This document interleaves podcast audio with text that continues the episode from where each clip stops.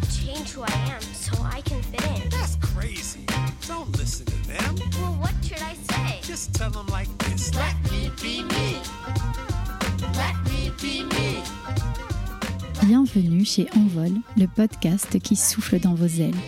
Je suis Gaëlle et je donne ici la parole à des femmes inspirantes dans le but que leur parcours, leurs convictions et leur puissance vous donnent à votre tour l'envie et la force de vous libérer de vos entraves et de déployer vos ailes. Envol, c'est la voix de la marque de maroquinerie pour femmes qui portent le même nom, dont les sacs sont pensés pour faire corps avec elles, se mouvoir à leur rythme et leur laisser toute la place d'habiter le monde. Parce que chaque femme mérite un alter ego du quotidien qui la fasse se sentir libre, forte et aimée. Parce que chaque femme mérite qu'on lui chuchote à l'oreille les mots qui vont la guider pour réaliser ses rêves. Le produit et la voix s'unissent dans un même objectif, celui de les aider à prendre le pouvoir de leur vie. Alors ici, on apprend à changer de regard, à déconstruire et à se détacher des routes balisées pour créer notre propre chemin. On parle de féminisme, de santé, d'entrepreneuriat, de maternité et de tout autre sujet qui peut nous guider à être nous-mêmes. Allez, venez, c'est par ici. Je vous embarque avec moi dans l'univers passionné et enveloppant d'Envol.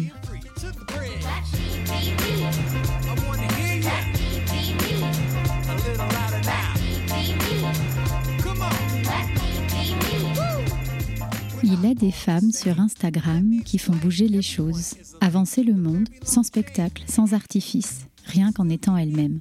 En incarnant en photo ou en mots le vent de liberté, de force, de simplicité, de révolte parfois dont nous avons toutes besoin. Anaïs est de celle-ci.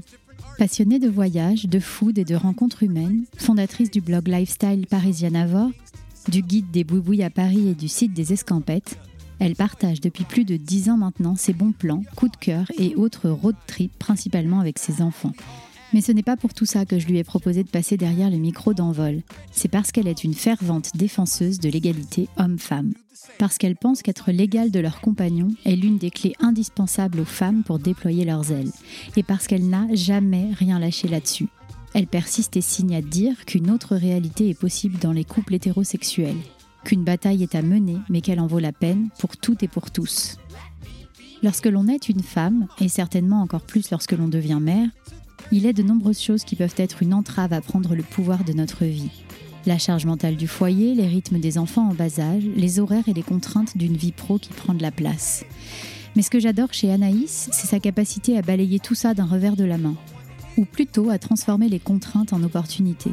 C'est sa vision de la société si juste et parfois si désarmante qu'elle nous pousse à nous challenger pour devenir une meilleure version de nous-mêmes.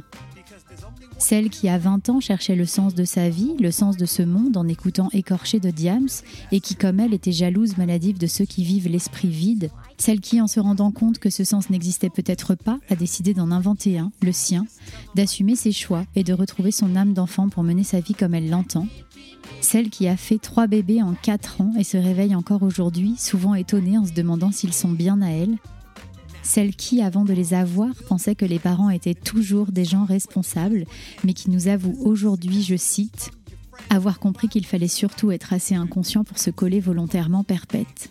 Celle qui nous déculpabilise avec son franc-parler, nous arrache des larmes avec ses si jolis textes et nous donne des ailes avec ses photos venues de l'autre bout du monde. Celle qui aime sortir des sentiers battus et capter l'extraordinaire dans l'ordinaire. Anaïs, l'authentique, la voyageuse, l'indignée, la kiffeuse décomplexée, a accepté sans aucune hésitation de se livrer à mon micro. Et je suis si contente de partager avec vous notre conversation.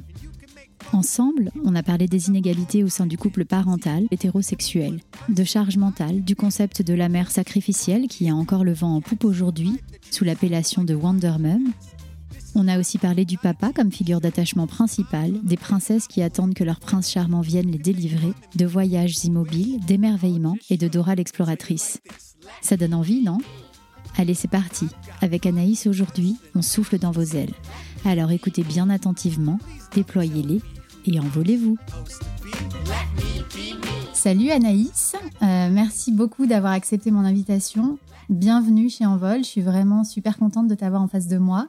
Alors Anaïs, euh, moi je t'ai découverte au micro du podcast de la matrescence euh, il y a maintenant trois ans et l'épisode il s'appelait Quand la maternité amène la charge mentale. Est-ce que tu peux nous réexpliquer À quel moment et comment tu t'es rendu compte euh, que la charge de ton nouveau foyer à l'arrivée de Malia pesait plus sur tes épaules à toi que sur les épaules de ton mec? Malia a, 8 ans et demi aujourd'hui. Ouais. Donc, euh, quand j'étais enceinte, c'était il y a 9 ans. C'était Ouais.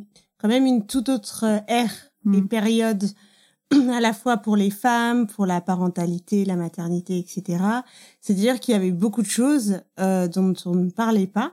Mm. Et la charge mentale, ce- cette Ouais. expression même, euh, n'existait pas trop, ni même euh, le postpartum en fait. Ces mots-là, Ouais, euh, vrai. c'était vraiment un jargon hyper spécialisé que euh, on n'entendait que euh, dans les maternités par les spécialistes. Donc c'était vraiment quand même une, une- autre euh, vie. Et puis c'était encore hyper tabou. Il y avait vraiment, euh, il y avait pas de podcast maternité, il y avait rien euh, du tout. Il y avait que Baby Boom qui traite vraiment euh, que euh, de l'accouchement, euh, accouchement. Mais euh, voilà, autrement il y avait rien d'autre. Mm.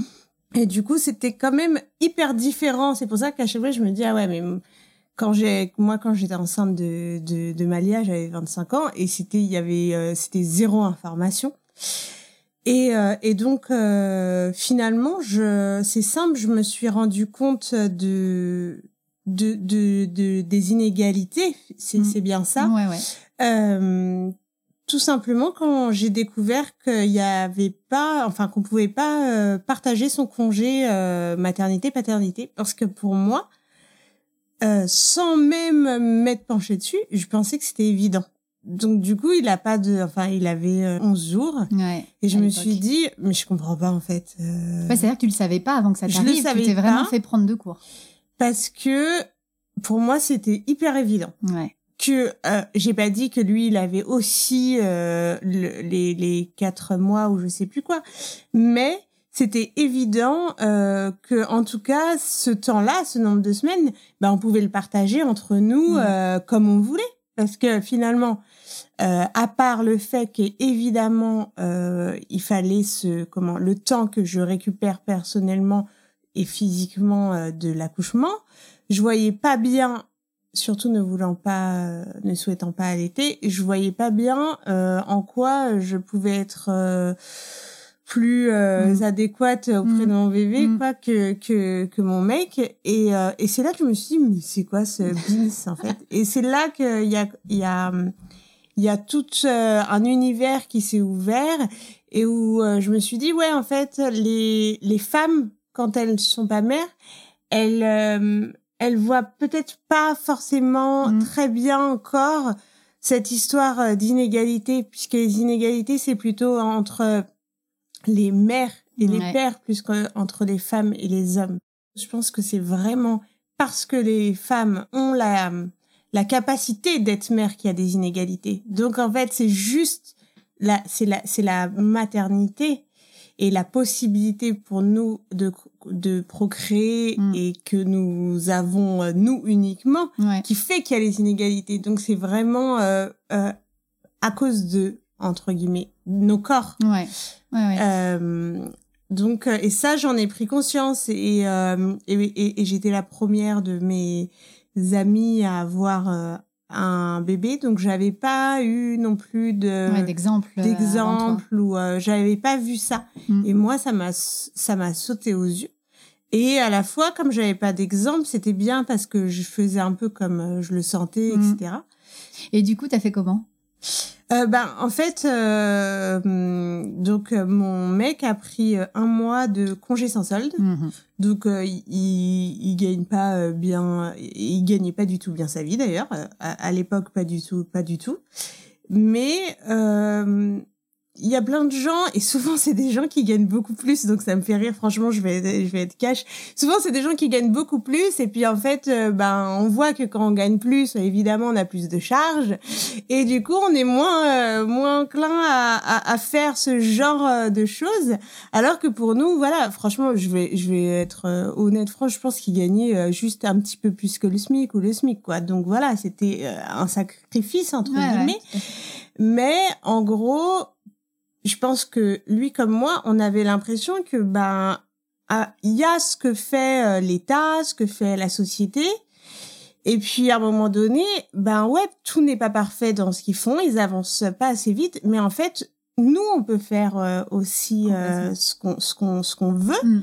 Euh, je veux dire, on n'est pas esclave et si- on peut encore prendre du sans solde ou poser des congés en fait. Et des congés, tout le monde en a, au moins cinq semaines. Ouais. Donc je veux dire, c'est c'est un peu de la mauvaise foi toujours Ouais. euh, de dire si les si les hommes veulent être auprès de leur euh, bébé, même s'il n'y avait pas de congé paternité, oui, ça serait mieux si c'était l'État. Oui, ça devrait être le cas euh, d'avoir un congé paternité obligatoire, mais il y a toujours possibilité de le faire. Et du coup, euh, mon mec avait pris un mois de, de congé et il est resté euh, un mois en plus des 11 jours, du coup, euh, ben avec euh, avec Malia et moi. Et donc là, en fait, on touche à autre chose qui est l'implication des pères, du coup. Est-ce que euh, ça a été compliqué avec Oumar de mettre en place euh, les choses pour que ce soit égal?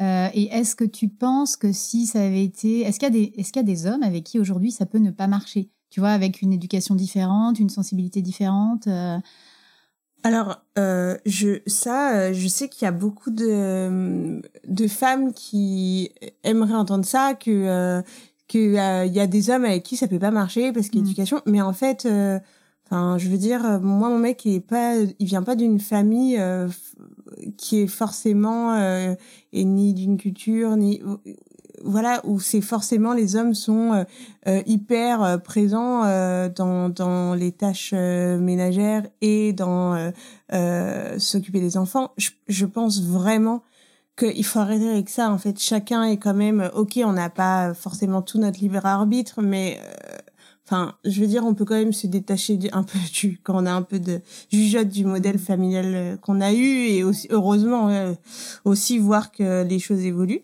Évidemment, de fait, dans l'imagerie collective, c'est plutôt les mères euh, qui s'occupent et dans tout simplement le passé, c'était souvent les mères qui s'occupaient de des tâches ingrates et même de toutes les tâches. hein. Mais mais du coup, évidemment, c'est chiant ces trucs-là et c'est c'est c'est vrai que moi quand il y a des trucs chiants qui sont pas faits par moi, je vais pas avoir euh, je suis pas enfin je vais pas naturellement euh, aller dire oh bah tiens si je faisais ça c'est cool ça serait cool pour la personne qui les fait et tout Ouais. donc je pense que ouais parfois il y a une bataille à mener Mm. mais euh, mais que elle est pas pour toute la vie et donc euh, alors que quand on se quand on est frustré de faire quelque chose euh, et qu'on instaure ce, ce truc de le faire tout le temps, euh, après je pense que c'est cuit et c'est très très Ouais, de difficile. revenir- de re- ouais, ouais, je le revenir vois, c'est très, c'est Mm. beaucoup plus difficile Mm. pour les gens d'e- d'essayer d'opérer un shift après euh, même quelques mois plutôt que d'instaurer dès le départ quelque chose. Mais du coup, il y a un vrai euh, sujet, effectivement, de prendre le pouvoir de, de notre quotidien, quoi, complètement. Il y a ce que nous impose la société, mais il y a aussi ce que les mères, elles acceptent euh, qu'on leur impose. Sur ton Instagram, tu avais posté un, un texte que j'ai trouvé très beau et très juste, et j'aimerais en faire profiter les personnes qui nous écoutent si tu es OK. Je lis un petit extrait et je te pose une question après. Continuer à faire ce que l'on aime faire avec des enfants semble difficile pour beaucoup de parents et surtout pour beaucoup de femmes à l'heure où la mère sacrificielle a encore et toujours le vent en poupe, cette fois sous l'appellation de Wonder Mum. La Wonder Mum qui entérine les inégalités en habillant d'une cape les femmes qui acceptent avec résignation et parfois un peu de fierté de tout mener de front. Euh, difficile physiquement, psychologiquement, émotionnellement, se tordre en mille pour s'adapter à leur rythme, se contorsionner, se sacrifier, se faire variable d'ajustement, s'oublier littéralement oublier son corps, ses besoins et se sentir bonne mère pour ça. J'aimerais qu'on parle de cette mère sacrificielle. Selon toi, euh, pourquoi est-ce qu'elle existe encore aujourd'hui? Pourquoi est-ce que euh, la charge mentale euh, du foyer, elle, pose en- elle repose encore sur nos épaules de, de femmes, de mères alors que tu le disais tout à l'heure, il y a quand même juste une toute petite donnée qui a changé, c'est que nous aujourd'hui on bosse euh, quand même Ouais. euh, souvent autant que nos mecs, quoi. Je pense qu'il y a un truc un peu de, de culturel, Mm. tu vois, comme on dit la culture judéo-chrétienne de tu enfanteras dans la douleur et du coup c'est tu vois il y a tout ce, ce truc de accoucher sans péridurale, souffrir, ça veut dire que déjà à la base au tout début dès la première seconde euh, c'est c'est mieux si tu souffres un peu, tu vois. T'es une meilleure mère si tu souffres un peu. Non mais après chacun bah, chacune fait Mais en tout cas, c'est là. En tout cas, c'est là. Mais je veux dire, c'est déjà là de Mm. ce truc Mm. de tout donner, euh, tout donner, euh, prouver que on, on- presque on s'abandonne à ses enfants. Ouais. J'ai mis ma vie de côté, etc. Comme si en fait euh, il y avait quelque chose de glorieux et comme si c'était la, la la bonne recette pour que les enfants soient heureux de voir une mère qui a tout mis de côté pour eux. Et euh, et je je je vois que hum, il y a presque un retour en, moi je dis un retour en arrière. Donc on dit c'est euh, en avant par exemple ce télétravail là. Mais en fait euh, il y a presque plus aucun enfant qui va euh, euh, aux activités le soir au goûter ou à l'étude au centre. Parce que et qui est à la sortie en fait à 16h30 c'est les mères qui télétravaillent et en plus vont chercher euh, leur enfant parce que elles sont euh, eh, autrement, elles se sentent pas bien. Elles se disent, bah non, mais comme je télétravaille, eh ben, en fait, quoi. elles culpabilisent de pas aller chercher, etc. Et il y a toujours ce truc présent de, de en fait, euh, euh, il faut que je me torde en mille, Mm. effectivement. Euh, et comme si euh, et- c'était corrélé le fait de, de se sacrifier et de sou- souffrir et euh, euh, d'être bonne mère. Ouais. Donc, euh, et, et ce qui n'existe pas euh, du tout pour les pères, en fait. Non, carrément pas. Et du coup, tu as posté aussi un jour, euh, et je sais que tu as eu beaucoup de réactions, c'est pour ça que je, je- je te pose la question.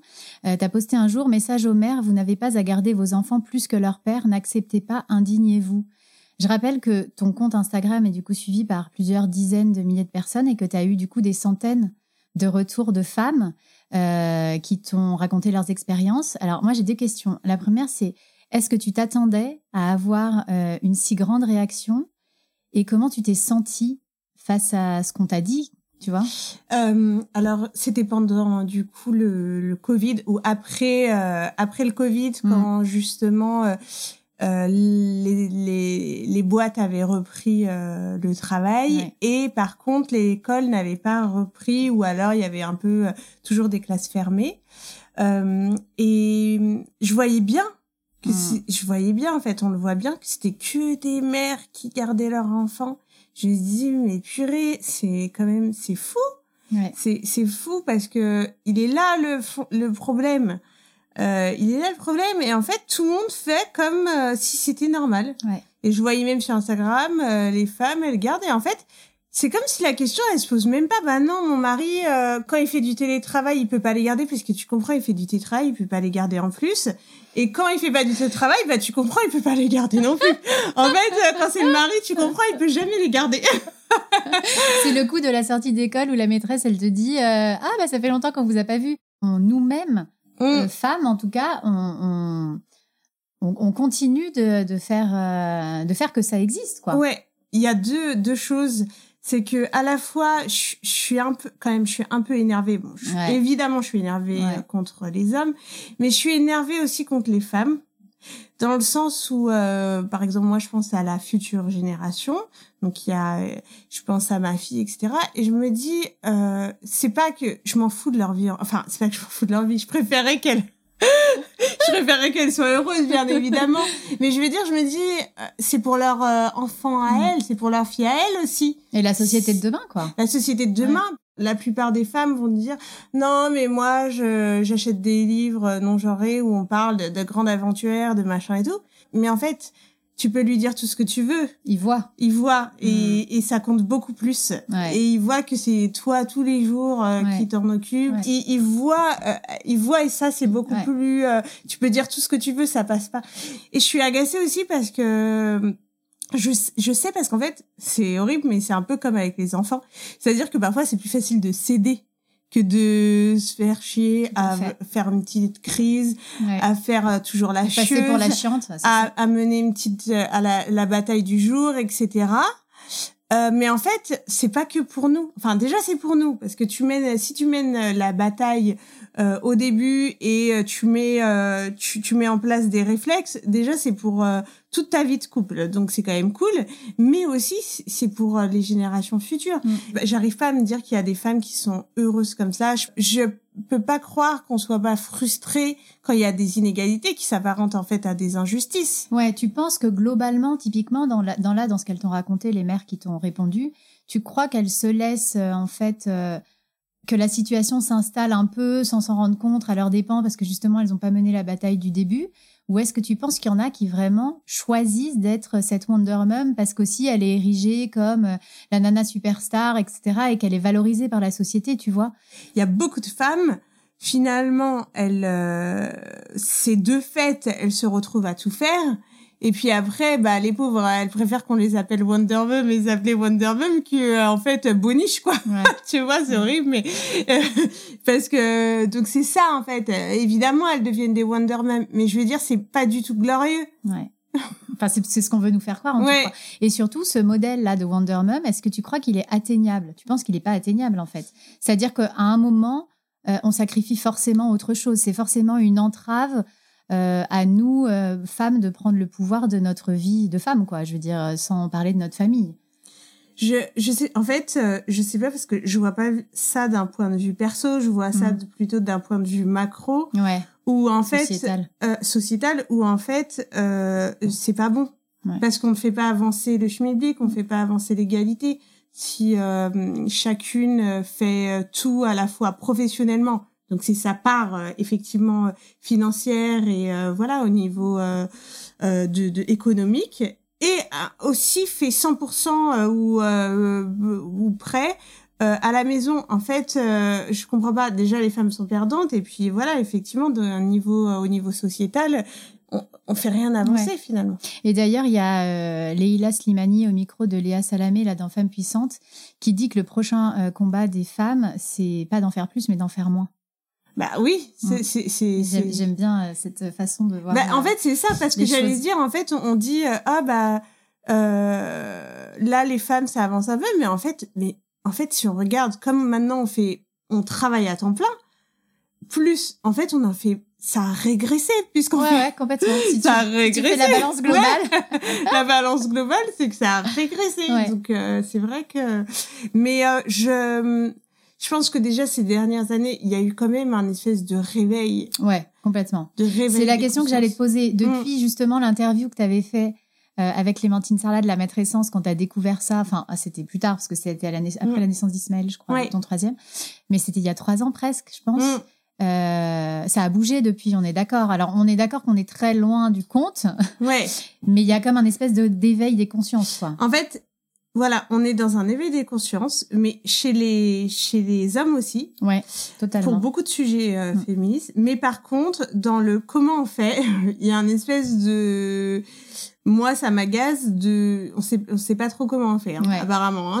les ouais, femmes comme les hommes, on sait pas trop par quel bout prendre le problème. Ouais, mais en fait, il faut déconstruire euh, ce qu'on nous a appris, quoi, depuis toujours. Mais j'ai l'impression que toi, t'as pas, t'as eu à déconstruire. Tu t'es rendu compte que tu déconstruisais des schémas ou c'était vraiment tellement naturel que t'as bon, foncé comme ça, quoi, tu vois? Euh, si, quand même, il y a eu des choses, il y a des choses auxquelles j'ai réfléchi et tout. Après, moi, j'avais pas du tout le modèle d'une mère sacrificielle. Hmm. Voilà, ma mère, elle, euh, elle kiffait faire ses trucs, elle faisait déjà ses trucs, euh, elle me faisait pas manger des petits plats, moi je mangeais picard, elle allait euh, avec ses, elle sortait avec ses copines, elle- je suis pas du tout dans ce, j'ai pas du tout euh, ce, ce modèle-là. Ouais, déjà. ouais, ouais, ouais. Donc voilà, et après, j'ai pas grandi avec euh, mon père, donc j'avais pas trop de modèle de père, mais c'est aussi ça qui m'a permis de me dire, ah bah moi, je veux que mon mec, il soit présent autant que moi. Oui, c'est ça. Du coup, comme t'as pas eu de modèle, t'as pas projeté, quoi. Exactement. Donc, t'as fait euh, ce qui te paraissait le plus égal, le plus naturel. quoi. Exactement. Euh, Gisèle Halimi, qui est une grande avocate qui s'est battue toute sa vie pour les droits des femmes, elle a dit N'ayez pas peur de vous dire féministe, c'est un mot magnifique, vous savez. Bon, alors je sais que c'est un mot qui est aujourd'hui un peu Mm. galvaudé, employé euh, à tort et à travers. Est-ce que tu dirais concrètement que depuis euh, ce congé mat de, de l'arrivée de Mahalia, t'es devenue féministe et ça veut dire quoi pour toi aujourd'hui, du coup? Euh, je pense que quand même, je l'étais déjà. Hmm. Tu, tu vois, il y a un Ouais. truc qui fait que quand même, je l'étais déjà. Euh, je l'étais déjà profondément. C'est-à-dire que il y avait plein de trucs. euh, euh, voilà, en fait, euh, on faisait, il y avait des choses qu'on n'avait jamais mis en place. Et, et pour moi, c'était pas du tout une question. C'est-à-dire jamais je pouvais me mettre avec un mec qui euh, aurait été dans un autre modèle Ouais, ouais. que ça. Hmm. Donc il y avait quand Mm. même. euh, euh, c'est juste que j'avais pas euh, compris la nécessité forcément de l'être et de et, et, et de gueuler en fait, Ouais. puisque j'avais pas compris euh, qu'il y avait de si fortes inégalités. Mm. Mais effectivement, euh, euh, enfin, de toute manière, je pense que c'est juste que les gens ne comprennent pas bien. Après, s'il y a des gens euh, qui euh, ne sont pas féministes, c'est-à-dire qui veulent pas l'égalité homme-femme, euh, ben chez- ou c'est des hommes ou c'est des femmes qui ont un problème. Alors, Gisèle Halimi dit aussi qu'il faut jamais rien lâcher. Parce que en fait, les droits des femmes, ils sont toujours remis en cause. Mm. Euh, bon, toi, je sais que tu lâches jamais rien avec Oumar. Euh, ça a été, je veux dire, tu continues de rien lâcher ou est-ce que maintenant c'est construit et c'est comme ça et, et c'est bon quoi En fait, euh, aujourd'hui, véritablement, Oumar, il fait beaucoup plus que moi. ouais. Là, t'étais bien débrouillée. Hein Ouais. et en fait, c'est pas euh, comment dire. Il y a eu un moment et ça, j'en suis persuadée. Je, je- vraiment, c'est ce que j'essaie de dire, c'est que c'est comme on dit que en fait la réduction des, des, des inégalités et aussi euh, tous ces schémas genrés, ces schémas genrés, ça enferme aussi les hommes dans leur rôle et Complètement. qui, qui, qui, qui est parfois euh, terrible. Donc, euh, je veux dire, et c'est pareil en fait, ce truc-là de de congé euh, qu'il a pris et où au début je l'ai obligé à, à ce qu'on se partage, en fait ça lui a permis de capter le kiff que ça pouvait être de s'occuper de ses enfants. Et il y a beaucoup de pères qui ne le captent finalement jamais parce qu'en fait ils sont ils n'ont pas son lien d'attachement ouais. que ont les mères et qui fait qu'on a cru pendant longtemps qu'il y avait l'instinct maternel. C'est-à-dire que lui maintenant et avec les trois, euh, je pense que avec Malia, il était vraiment la figure d'attachement euh, principale. Euh, avec euh, les, les deux autres, je pense qu'on est à égalité. Et je pense que c'est c'est ça. C'est parce qu'on s'en est occupé euh, de manière égale que euh, il a eu cet aussi euh, attachement euh, euh, et que eux l'ont eu en- envers lui également. Et en fait, c'est quand même fou quand on partage comment la charge elle est beaucoup euh, moins présente. Et je sais qu'il y a plein de gens qui me disent euh, ils pensent à ça euh, et ouais et moi j'y pense pas du tout en fait Ouais. du coup. Ouais, mais ça, c'est fou aussi le regard des autres. Tu vois, ça, c'est un autre sujet parce que, en fait, euh, tu te sens presque privilégié euh, d'avoir un mec qui fait ça, comme si quelque part, lui, il avait rendu un peu son privilège, Hmm. euh, alors qu'en fait, euh, bah, c'est juste l'égalité, quoi. Ouais ouais, mais ça c'est sûr. Après c'est juste que maintenant j'ai compris statistiquement oui je suis chanceuse puisque c'est- très rare. Ouais, ouais. Euh, mais euh, mais pour moi c'est c'est normal et tu vois quand je suis tombée enceinte par surprise d'Ismaël si ça avait pas été déjà le cas en fait jamais je l'aurais gardé laissé tomber. Ouais, ouais, ouais. Euh, justement, ce, du coup, c'est à ce moment-là que tu as développé le blog euh, Parisiennavore, donc ça fait presque dix ans que tu l'as Ouais. maintenant. Il s'appelle aussi Voyage immobile. Mhm. Euh, et alors, j'ai du coup très envie de te demander ce que tu penses d'une citation de Marcel Proust que j'aime beaucoup, qui dit Le seul, le vrai, l'unique voyage, c'est de changer de regard. Euh, est-ce que tu es d'accord avec ça Toi qui bouges beaucoup, qui pars beaucoup en voyage, est-ce que tu penses que c'est indispensable de partir loin en voyage pour changer de regard sur nous-mêmes, sur le- les choses Euh, Ou est-ce qu'on peut le faire au coin de la rue ou même chez nous quoi? Ouais, bah justement, c'est pour ça que j'ai choisi voyage immobile avec le IM entre, Entre parenthèses. Ouais. Et c'est aussi pour dire, euh, c'est même pas qu'on on change de regard, c'est-à-dire que euh, il y a des gens, ils peuvent aller loin ou près, euh, s'ils sont pas dans le bon état d'esprit, qui est un état d'esprit finalement presque d'enfant, où on s'émerveille des choses, où on a une curiosité, où on regarde des choses. Et ça, c'est pas où on l'a ou on l'a pas. hein. Ça se, parfois ça se perd et puis ça se récupère. euh, Ça se cultive en ça se fait. cultive, euh, voilà. C'est c'est euh, juste de se dire ah mais en fait ce truc là peut-être il est en bas de chez moi, j'ai jamais vu et c'est trop beau en fait. Et euh, c'est trop beau et puis la curiosité, les rencontres et ça ça se fait euh, partout. Mm. Et euh, et voilà, on peut aller, on peut manger dans un boui-boui, rencontrer quelqu'un dedans, manger un truc qui euh, qui qui va nous apporter un voyage et une expérience peut-être beaucoup plus forte que que qu'au bout Que du monde. au bout du monde. Ouais. Donc euh, ça, je suis vraiment d'accord que c'est vraiment et comme beaucoup de choses, d'abord euh, un état d'esprit. Euh, on parlait de tes enfants tout à l'heure et je veux bien qu'on en reparle un petit peu avant de finir.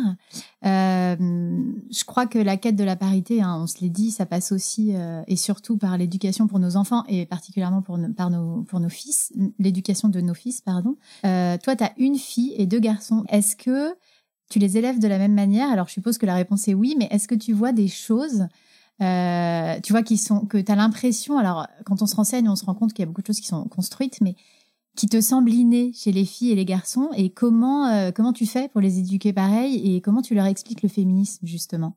Évidemment, j'ai moi l'impression de les élever pareil. Et en plus, c'est bien parce que d'avoir effectivement une fille et un garçon Ouais. permet de, re- de regarder ce qu'on fait. Ça va être des trucs bêtes, mais par exemple, est-ce que il y a, on va plus tenir la main à, à la fille qu'au garçon? Est-ce que, au contraire, enfin, même les, les choses comme ça, euh, voilà, l'attention, ce qu'on demande, euh, euh, même dans, dans la maison, etc. Donc, je, je peux le voir facilement, même s'il y a un écart d'âge qui, faut, qui peut Qui fausse un peu les choses. Ouais. euh, les choses. Euh, après, c'est plutôt, c'est, c'est, c'est plutôt, il y a, il y a plein de choses que, que, que j'ai, j'ai faites euh, totalement, euh, voilà, intentionnellement. Par exemple, il y a des, il y a des Disney que, qui n'ont pas vu. Il y a des mots que je reprends toujours parce que malheureusement, euh, on croit que ah comment j'élève mon enfant, mais en fait, je suis pas du tout la seule à élever mon enfant. Donc euh, il y a y a l'école et euh, voilà il y a des il y a les instits mais il y a aussi euh, les autres euh, copains d'école et euh, qui peuvent tout foutre en l'air remettre en question puisque de toute manière il y a l'effet de groupe aussi où il va pas aller euh, Zachary dire mais si euh, les filles c'est pareil que les garçons etc contre tous donc euh, c'est c'est j'aimerais bien dire bah moi je ils seront comme ça ils seront comme ça malheureusement il y a c'est c'est drôle parce que maintenant je- j'en suis persuadée que hum, effectivement limite il faudrait les ne pas les mettre à l'école pour bien leur euh, leur instruire euh, enfin le- leur apprendre ou justement ne pas leur apprendre Ouais, tes convictions profondes, enfin Voilà, qu'ils soient mais pas moi, brouillés mais- par le reste. voilà, qu'ils soient Mm. pas brouillés par le reste. En fait, maintenant, je comprends que peut-être les enfants qui euh, n'ont pas été à l'école sont un peu plus, bon, déjà créatifs et aussi, et aussi ne sont pas embrouillés par euh, par euh, d'autres euh, d'autres messages. Euh, mais bon, euh, le truc est que j'ai détesté faire l'école euh, pendant le confinement, donc ils vont à l'école. et euh, du coup, non, je, je, je fais, franchement, on fait très attention euh, tous les deux, effectivement, à, à ce qu'ils peuvent dire, à ce que nous, on dit, euh, à ce qu'ils regardent aussi. Euh, à ce qu'ils font, même comme activité, on évite. Oui, euh, t'évites euh, la fille euh, à la danse et ouais. le garçon au foot, ouais, quoi. ouais, Et après, c'est chiant parce que si euh, lui veut faire du foot et elle de la danse, bah c'est chiant aussi, je veux dire, parce que peut-être que c'est hors du cadre. Et peut-être qu'ils ont vraiment ouais, peut-être qu'ils envie ont de faire ça. vraiment Mm. envie. Mais euh, quelque part, euh, bah Malia, elle a fait euh, du foot en salle, elle a fait du foot, elle fait du basket. C'est pas un hasard en fait. Je veux dire, euh, elle a été toujours dans des groupes euh, ou mix ou de garçons quand il s'agissait, euh, enfin, d'amis. Elle est pas habillée en fille du tout. Il y a rien qui entrave ses activités physiques, par exemple, comme des petites chaussures et des petites robes. Euh, et, et je me rends compte à quel point, en faisant des choses un peu anodines parce qu'on le sait pas ou on sait pas renseigner, en fait, on influe beaucoup. Elle a pas de, voilà, elle a jamais eu de déguisement de princesse. Alors peut-être c'est dégueulasse parce que peut-être euh, ça lui aurait plu, mais en fait, elle en a jamais demandé non plus parce qu'elle a pas vu trop de dessins animés de princesse. On n'a pas raconté ça que la princesse elle attend qu'on la délivre et tout. Donc elle a pas, elle est pas, elle a pas grandi dans cet euh, imaginaire dans lequel grandissent beaucoup de filles. Et mes garçons, après, ça, c'est c'est peut-être le plus difficile. Ouais, je suis d'accord avec toi. Franchement, Ouais. Parce que mettre les, les filles dans un univers un peu plus, entre guillemets, euh, j'entends bien euh, masculin, en, tout cas des codes qu'on veut bien assigner aux, aux garçons, c'est facile. Hum, Plonger les garçons dans des codes qu'on et, et des comportements euh, et des activités euh, qui sont euh, dites plutôt euh, réservées aux filles, c'est beaucoup plus compliqué. Mm. Pour eux, parce que ah mais tu fais comme une fille et donc c'est le c'est c'est c'est le truc un peu euh, honteux évidemment d'être une fille donc voilà et ça pour moi c'est le grand euh, défi. Ouais, c'est plus dur. C'est comme si on avait déjà mis nos filles dans la posture de euh, de faire comme des garçons. En fait, c'est presque cool. Et on a un peu oublié les petits garçons au Alors passage, quoi. que pour que le monde aille mieux, Il faut pas du tout faire ça en fait. Il faut pas, euh, il faut pas apprendre aux filles à faire comme les garçons. Il faut, nous on fait très bien, tu vois. Ouais. On coûte très peu à la société. On est euh, plutôt, euh, malheureusement, on nous a appris à que être des bonnes élèves. Et en fait, du coup, il faut plutôt apprendre à nos garçons à faire euh, comme euh, comme les filles que le contraire. Et c'est très dur. Et après, il y a aussi le truc, il faut pas encore donner une nouvelle injonction aux femmes en disant ça. Je veux dire, c'est déjà, c'est, c'est, On c'est- a assez. il y en a assez. Il y en a C'est pour ça que déjà, de le faire dans son couple et de donner un autre exemple aux enfants juste par Mm. euh, voilà le- le- ce qu'ils voient Parce qu'on est, quoi. et Ouais, ce ouais. qu'on est et ce Ouais. qu'on fait. Mm. Mes enfants, ils voient que euh, bah, je peux partir, euh, je peux partir deux jours en semaine, que je kiffe ma journée, que j'ai une vie en fait, Oui, et que c'est normal. et que c'est normal. Ouais. Et en fait, c'est déjà quelque chose. Ouais, ouais, Même sans, j'ai pas besoin de le verbaliser, de l'intellectualiser. Il me voit kiffer, il me voit que j'ai des amis, que parfois, bah non, je suis pas là, tu vois, le soir. Et c'est déjà, en fait, quelque chose. Ouais, totalement. Et ça rentre dans leur normalité, en plus. Exactement. Mm. Alors, j'ai trois petites questions pour la fin. Euh, quand tu te réveilles euh, chaque matin, qu'est-ce qui te donne des ailes? Oh là là. Non, non, je... Ton prochain voyage? Ben, ce qui me donne des ailes, ouais, c'est, quand même, je me dis ça. Je me dis, allez, Anaïs, euh, on est le combien J- me- combien là? Ouais, 20 J-20 Euh, on part le, le 7, je- le 7 ou le 8, donc tu vois, J- pas beaucoup, euh, Ouais. et du coup, ça, c'est cool. Ça, ça te donne des ailes. Ouais. Ouais, ok. Alors, tu sais qu'Envol, c'est aussi une marque de maroquinerie. Il y a un sociologue, Jean-Claude Kaufmann, qui dit que nous, les femmes, on se bat justement pour l'égalité avec les hommes, hein, mais qu'on le paye d'une charge mentale qui s'incarne dans notre sac. Alors, bon, je pense qu'aujourd'hui, on peut aussi dire que c'est dans notre smartphone et dans nos 50 000 Ouais. euh, notes. Euh, mais quand même, avec le sac, en fait, il y a un rapport de grande ambivalence parce qu'on l'adore. Et en même temps, on court partout, euh, on a mille choses dans notre tête et du coup, on a mille choses dans notre sac. J'ai une question du coup pour toi. Est-ce que ton sac, toi, il rime avec entrave ou avec liberté? Il rime avec liberté parce que Mm. tu sais, j'ai, moi, dans mon sac, j'ai mon ordi, et le chargeur euh, et mon, et mon chargeur de téléphone. Et en fait, je vais, je vais euh, partout, je travaille de partout, etc. Je, je suis Dora l'exploratrice, en Ouais. fait. et du coup, il rime vraiment. Ouais. J'ai jamais, par contre, euh, en fait, j'ai jamais beaucoup de choses dans mon sac. Ouais. Euh, c'est vraiment ça qui me permet de me dire, ah bah tiens, euh, je peux, je Tu peux partir longtemps peux et où tu partir veux, quoi. longtemps où Ouais. je veux. Mm. Euh, parce que là, j'ai tout pour euh, travailler et faire ma journée. Ouais. Donc, c'est plutôt liberté. Liberté. Et les alors et la dernière, les trois valeurs d'envol, c'est le mouvement, la force et l'amour. Si tu devais choisir un seul de ces trois mots pour dire ce qui compte le plus pour toi, je sais c'est dur. Tu choisirais Ouais. lequel? C'est le mouvement, je pense. Alors j'avais parié sur le mouvement et euh, tu avais écrit une jolie phrase et je vais finir là-dessus. Loin devant, c'est chouette, j'en suis certaine, et c'est pour ça que je suis toujours en mouvement. Tu t'en souviens? Ah ouais. Donc bonne réponse. ouais. Ok, et bah écoute, euh, super, merci mille fois d'avoir accepté euh, mon invitation. Et puis, eh ben, bon voyage. Merci. Allez, bye bye. Bye. But I'll just shrug and tell you like this let me be me. Voilà, c'est la fin de cette conversation avec Anaïs qui, je l'espère, vous aura donné des ailes. Merci encore à elle pour son engagement sans faille sur ce sujet de l'égalité homme-femme, ou plutôt père-mère, qui est évidemment crucial pour la société de demain. Merci pour ses questionnements réguliers et son franc-parler qui nous aide à nous remettre en question et à changer de regard.